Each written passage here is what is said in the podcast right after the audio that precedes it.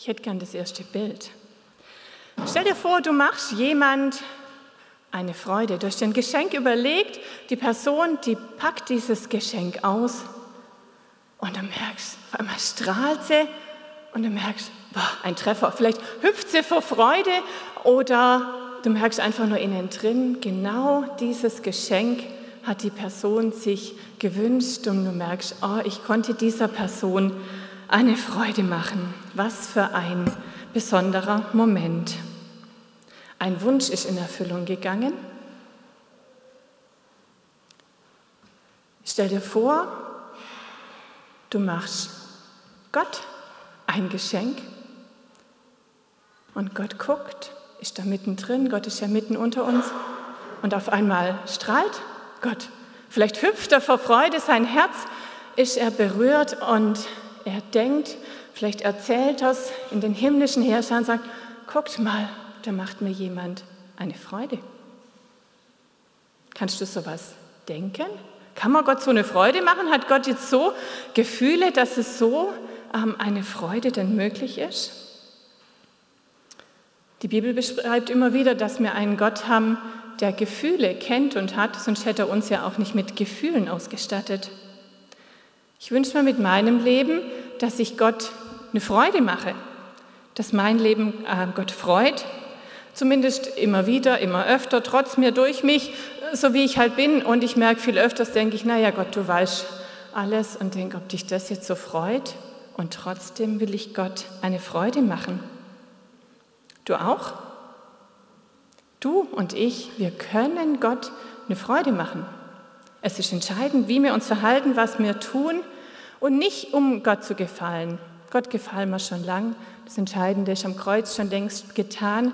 Das ist schon passiert, aber um uns ihm zurückzuschenken. Wir haben so wunderbare Lieder gerade gesungen von dem, was Gott für uns tut und sagen, und jetzt möchte ich dir auch was schenken. Ich möchte, dass dein Herz höher hüpft.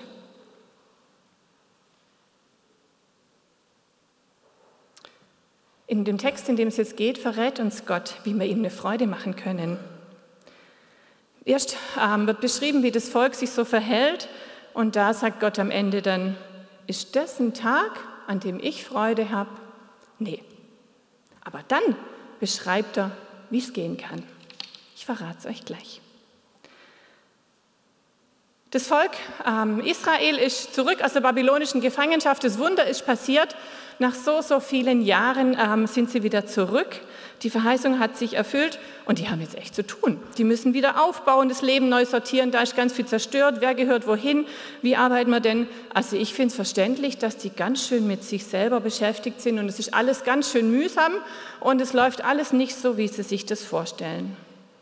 Jemand hat die Idee, komm, wir machen Fastentage und machen Bittgottesdienste. Und wenn wir das machen, dann wird Gott uns sicher segnen. Oder eigentlich noch mehr, Gott, du hast uns doch Wohlstand verheißen, von daher, wir machen jetzt Fastentage und dann kriegt man von dir den Wohlstand, den wir brauchen. Hört sich voll fromm an, eigentlich auch relativ logisch, aber, das werdet ihr auch gleich im Text hören, es gab auch so viel soziale Rücksichtslosigkeiten. Die Leute waren unbarmherzig miteinander. Gottes Gebote wurden nicht ernst genommen. Da war so viel an Sünde und so viel an Haltung hat nicht gestimmt. Hört mal her, was Gott dem Jesaja beauftragt zu sagen. Heftige Worte. Haltet euch gut fest. Ruf so laut du kannst, sagt er zum Jesaja. Lass deine Stimme erklingen, mächtig wie eine Posaune. Halte meinem Volk seine Vergehen vor. Zähl den Nachkommen von Jakob ihre Sünden auf. Ach, für wie fromm halten sie sich doch. Sie rufen Tag für Tag nach mir und fragen nach meinem Willen. Sie kommen gern zum Tempel gelaufen, um meine Nähe zu suchen, weil sie sich einbilden, nach meinen Geboten zu leben. Darum fordern sie von mir auch ihre wohlverdienten Rechte. Warum siehst du es nicht, wenn wir fasten? Werfen sie mir vor. Wir plagen uns, aber du scheinst es nicht einmal zu merken. Darauf antworte ich, wie verbringt ihr denn eure Fastentage? Ihr geht wie gewöhnlich euren Geschäften nach und treibt eure Arbeiter genauso an wie sonst auch. Ihr fastet zwar, aber gleichzeitig zankt und streitet ihr und schlagt mit roher Gewalt, rauer Faust zu. Wenn das ein Fasten sein soll, dann höre ich eure Gebete nicht. Denkt ihr mir einen Gefallen zu tun, wenn ihr bloß auf Essen und Trinken verzichtet, den Kopf hängen lasst und euch in Trauergewändern in Asche setzt? Nennt ihr sowas Fasten? Ist das ein Tag, an dem ich, der Herr, Freude habe? Nein, ein Fasten, das mir gefällt, sieht anders aus. Fasten wird in der Bibel sehr oft beschrieben als eine Art ähm, zu verzichten auf Essen, auf Trinken, auf anderes, ähm, um sich innerlich auch zu reinigen, auch um Gott eine Freude zu machen. Da wird die, auch dazu gehört, Fasten, ein Opfer zu bringen. Und hier sagt Gott, was ihr da tut, ist heuchlerisch. Ihr könnt es eigentlich auch lassen. Ihr, folgt, ihr fastet doch nur, um selber ein gutes Leben zu haben. Ihr fastet, damit ich, ihr, ich euch segne und nicht um mir eine Freude zu machen. Die Herzenshaltung ist falsch, dann sagt Gott, könnt ihr eigentlich gleich lassen. Wie soll man es denn dann jetzt tun?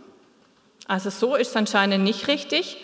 Zwei Dinge sagt Gott in dem folgenden Text, wie mir uns, ähm, wie es gut ist, ähm, ein Opfer, das ihm gefällt, ein Fasten, das ihm gefällt und noch eine Verheißung dazu. Und ich habe mir erlaubt, den Text einfach in andere Reihenfolge euch ähm, zusammenzustückeln, so wie mir es äh, logischer gepasst hat oder wie es zusammen war. Von daher empfehle ich euch, den Text irgendwann nochmal in der Originalreihenfolge zu lesen.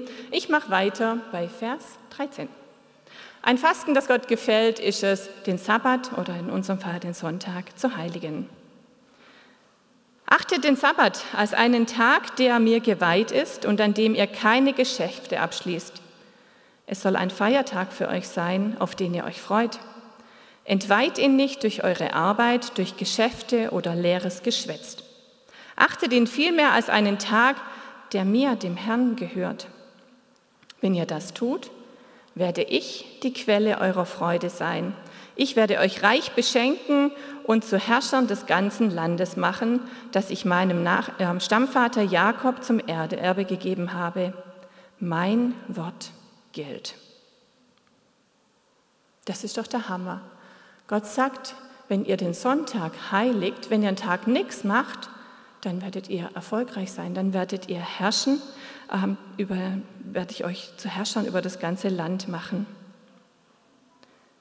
Und es zeigt doch auf, wenn wir den Sonntag heiligen. Es gibt ein chinesisches Sprichwort, das sagt, wir müssen Staub und Gold in unseren Taschen haben. Und hier geht es um den Staub. Ich bin nichts. Ich bin nur Staub. Morgen bin ich nicht mehr da. Gott, bei dir ist alles. Aus dir kommt alles. Du hast die Welt gemacht. Du hältst sie am Laufen. Du bist die Quelle meiner Freude. Deshalb sagt Gott, es braucht den Sonntag, wo ihr mal nichts tut und wo ihr euch ausrichtet, auf diese Quelle euch bewusst macht, nichts könnt ihr selber tun. Ich bin an erster Stelle. Wie wirst du diesen Sonntag heute und den nächsten Sonntag verbringen? Im Abendmahl nachher werden wir von dieser Quelle schmecken ähm, und sehen, wie freundlich der Herr ist, wie er uns stärkt an diesem Sonntag. Also mein erster Punkt, ein Fasten, das Gott gefällt den Sonntag so gestalten, wie es Gott gefällt. Was das für dich heißt, das darfst du mit deinem Gott dann klären. Und jetzt der zweite Bereich. Sehr konkret, es geht um gerechtes Handeln, um liebende Fürsorge für andere. Und ich finde, es wird sehr, sehr konkret. Löst die Fesseln der Menschen, die man zu Unrecht gefangen hält Befreit sie vom unterdrückenden Joch der Sklaverei und gebt ihnen ihre Freiheit wieder. Schafft jede Art von Unterdrückung ab. Teilt euer Brot mit den Hungrigen. Nehmt auch Obdachlose bei euch auf. Und wenn ihr einem begegnet, der in Lumpen herumläuft, gebt ihm Kleider.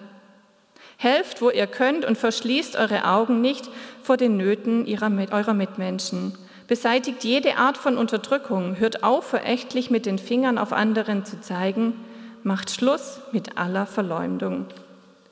Nehmt euch der Hungernden an und gebt ihnen zu essen. Versorgt die Notleidenden mit allem Nötigen. Puh, was soll man alles tun? Ein Fasten, das Gott gefällt, liebende Fürsorge für andere Menschen. Eine neue Menschenfreundlichkeit, uns hinzuwenden zu den Menschen. Ich habe vorher vom Staub geredet in der einen Tasche, in der anderen Tasche ist Gold. Ich bin wichtig. Mein Tun ist entscheidend wichtig in dieser Welt. Es ist Gold für andere Menschen und da, wo ich mich verschenke, da bringe ich Gold und Reichtum in das Leben von anderen hinein. Hier geht es ganz konkret um meine Zeit, um mein Haus, um meine Kraft, um mein Geld, um meine Bequemlichkeit, ähm, das zu teilen, darauf zu verzichten, ähm, um der Menschen willen, um Jesu willen. Es hat auch seinen Preis, all die Dinge. Als ich das gelesen habe, hat mich dieser Text erinnert ähm, an Jesus, wie er sagt in den Endzeitreden zu den Menschen, die sich genau um solche Menschen gekümmert haben. Da sagt er, ich war nackt und ihr habt mir Kleider gegeben. Ich war krank und ihr habt euch um mich gekümmert. Ich war im Gefängnis und ihr habt mich besucht. Und die Leute sagen, hä? Also ich habe die Alten und die Kranken, was ich was besucht und die Leute im Gefangenen, aber doch nicht dich, Jesus. Und Jesus antwortet, was ihr für einen meiner Brüder oder eine meiner Schwestern getan habt, und wenn sie noch so unbedeutend sind, das habt ihr für mich getan. Wann immer mir einem Menschen in Not begegnen, unterstützen, begegnen wir darin Jesus und dienen Jesus Christus. In dem Text heißt auch, beseitigt alle Art von Unterdrückung, wo ich denke, hui, was für hohe Worte. Ich mache sie euch mal klein. USA in den 60er Jahren, die Schwarzen dürfen nicht wählen, ähm, im Bus sitzen sie auf anderen Plätzen, es ist unglaublich viel Unterdrückung und Ungerechtigkeit da. Und aber immer mehr wird deutlich, das passt doch nicht, so kann man doch nicht mit Schwarzen umgehen die Rosa Parks, wird verhaftet, nachdem sie sich auf einem Bus auf einen äh, Platz setzt, der eigentlich nur für die Weißen gedacht war. Und dann ist der Kragen geplatzt unter den Schwarzen. Und die haben gesagt, nee, so ist es nicht richtig. Aber sie haben gesagt, nein, wir werden keine Gewalt anwenden. Und dann hatten sie eine geniale Idee. In Mon Montgomery, muss hier, Montgomery, haben sie sich zusammengeschlossen und gesagt, ab sofort fahren wir nicht mehr Bus, wir alle Schwarzen, einfach nicht mehr. Das heißt, sie haben verzichtet, sie sind ihre Wege gelaufen und die schwarzen Taxifahrer sind auf einmal für Buspreise, haben sie die Schwarzen hin und her transportiert. Nicht einen Tag, nicht eine Woche, ein Jahr lang haben sie das durchgezogen. So lange, bis die Busunternehmen irgendwann gesagt jetzt sind wir pleite, die Politiker gebeten haben, die Gesetze zu ändern. Und auf einmal äh, war es möglich, dass da ein nächster Schritt hin zur Gerechtigkeit möglich war ohne Gewalt, aber mit einem hohen Preis. Wo schließen wir uns zusammen, setzen uns ein für Gerechtigkeit heute und hier, wo es nötig ist, sind bereit, einen Preis zu zahlen, sind nicht bereit, Gewalt anzuwenden und doch ähm, unsere Gesellschaft, unsere Welt zu verändern. Ein anderes Beispiel, wie das gehen kann, könnt ihr heute Nachmittag um 16 Uhr oder ähm, nächste Woche sehen. George Williams, der Gründer des CVJM, hat nicht nur Jesus Christus zu jungen Leuten gebracht, sondern hat eine ganze Gesellschaft reformiert. Das Theaterstück läuft heute Nachmittag wieder. Was willst du Gott schenken und damit anderen Menschen? Wo willst du eintreten für Gerechtigkeit? Hier sind so viele konkrete Beispiele. Ich gebe dir einen Moment Zeit, lies es doch nochmal durch und frag Jesus, wo ist dein Punkt heute Morgen, wo du gefordert bist?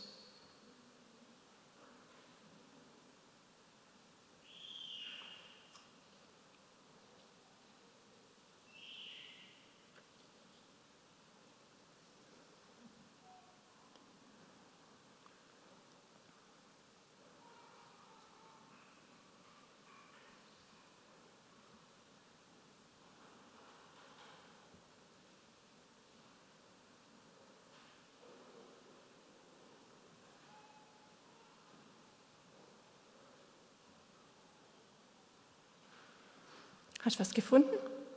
wo du gefordert bist, wo du sagst, okay, heute Morgen, das packe ich an. Ich habe ganz viele Verse zwischendurch erstmal weggelassen. Hier sind sie. Eine großartige Verheißung, was Gott tun wird, wenn wir uns so verhalten. Dann wird mein Licht eure Dunkelheit vertreiben wie die Morgensonne und in kurzer Zeit sind eure Wunden geheilt.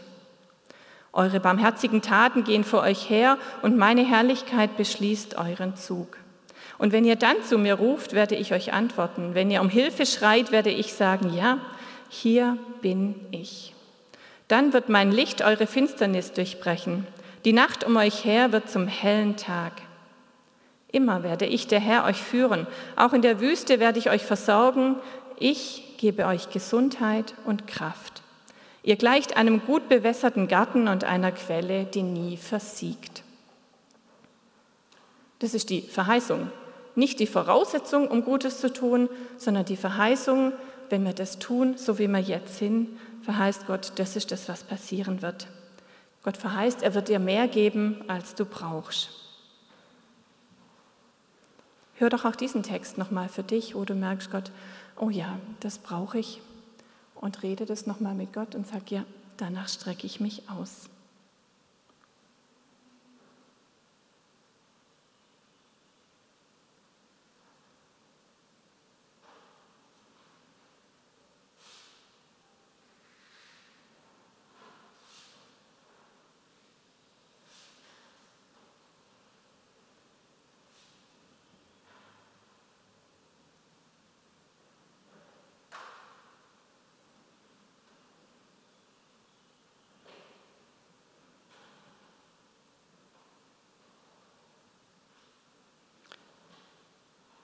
Wir wissen nicht, wie Gott uns Gutes tun will, aber wir können achtsam sein und gucken, Gott, jetzt mache ich das, ähm, was du von mir forderst, und ich will gucken, wie versorgst du mich dann auf übernatürliche Art und Weise. In einem Kommentar habe ich eine tolle Zusammenfassung für diesen Bibeltext gefunden. Es geht statt egoistischer Selbstkasteiung, geht es um ein Opfer, das notleidenden Nächsten zugutekommt. Und dann wird ungesucht auch der gewünschte Wohlstand eintreten. Jesus formuliert es so in Matthäus 6, Vers 33, trachtet zuerst nach Gottes Reich und nach seiner Gerechtigkeit, so wird euch alles andere zufallen. In Vers 11 geht es hier um einen bewässerten Garten. Das ist eine Verheißung aus ähm, Jeremia 31, wo Gott schon sagt, ach und wenn ich euch dann wieder aus der Gefangenschaft zurückführe, dann wird da Freude sein. Das ist ein ganz wunderbarer Text in Jesaja 31. Da wird sein Freude und Lachen. Es wird euch gut gehen miteinander. Ähm, ihr werdet sein wie ein bewässerter Garten. Was für eine Verheißung. Und heutzutage mit zunehmender Wasserknappheit beginnen wir immer mehr zu ahnen, was es heißt, ein gut bewässerter Garten zu sein. Einen Vers habe ich euch vorenthalten, mit dem möchte ich schließen. Das ist der Vers 12. Euer Volk wird wieder aufbauen, was seit langem in Trümmern liegt, und wird die alten Mauern wieder neu aufrichten. Man nennt euch dann das Volk, das die Lücken in den Mauern schließt, und Volk, das die Straßen wieder bewohnbar macht. Da heißt es, euer Volk wird wieder aufbauen. Das heißt, alle miteinander, jeder seinen Part. Ich verstehe das so, jetzt geht es darum, diejenigen, wo es gerade nicht mehr schaffen, ihren Part mit selber zu tun, die zu unterstützen, Anschubfinanzierung zu geben und zu sagen, ich unterstütze dich, nicht mit dem Ziel, dass du ewig abhängig bist, sondern dass wir miteinander, jeder an seinem Teil, wir miteinander Gesellschaft bauen, wir miteinander ähm, da sind und ähm, unsere Welt zum Guten hin gestalten. Man könnte fromm auch ausdrücken, wir gemeinsam Reich Gottes bauen. Gestern Abend war ich auf dem Bürgerfest und es war wunderbar miteinander ähm, zu feiern, zu lachen, sich zu begegnen. Möge unsere Stadt Esslingen auch so ein Miteinander, ein Ort sein, wo wir für die Unterdrückten, für die Schwachen da sind und auch da genauso zusammenstehen, wie wir gestern Abend miteinander gefeiert haben. Willst du Gott heute eine Freude machen? Was ist ein Fasten, das Gott gefällt, ein Leben, das Gott gefällt? Lasst uns den Sonntag heiligen, da Gott die Quelle unserer Freude ist und nicht unsere Arbeit und nicht mehr selber. Lasst uns darauf achten, wo wir eine neue Menschenfreundlichkeit leben, bei der ganz praktisch Not und Leid gelindert werden können, mit dem Ziel, dass wir alle gemeinsam unsere Gesellschaft gestalten und damit das Reich Gottes ausbreiten. Amen.